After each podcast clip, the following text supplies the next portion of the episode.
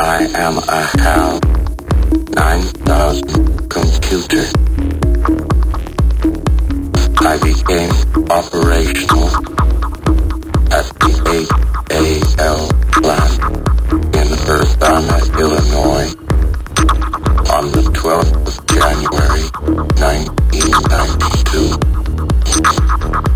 My instructor was Mr. Langley,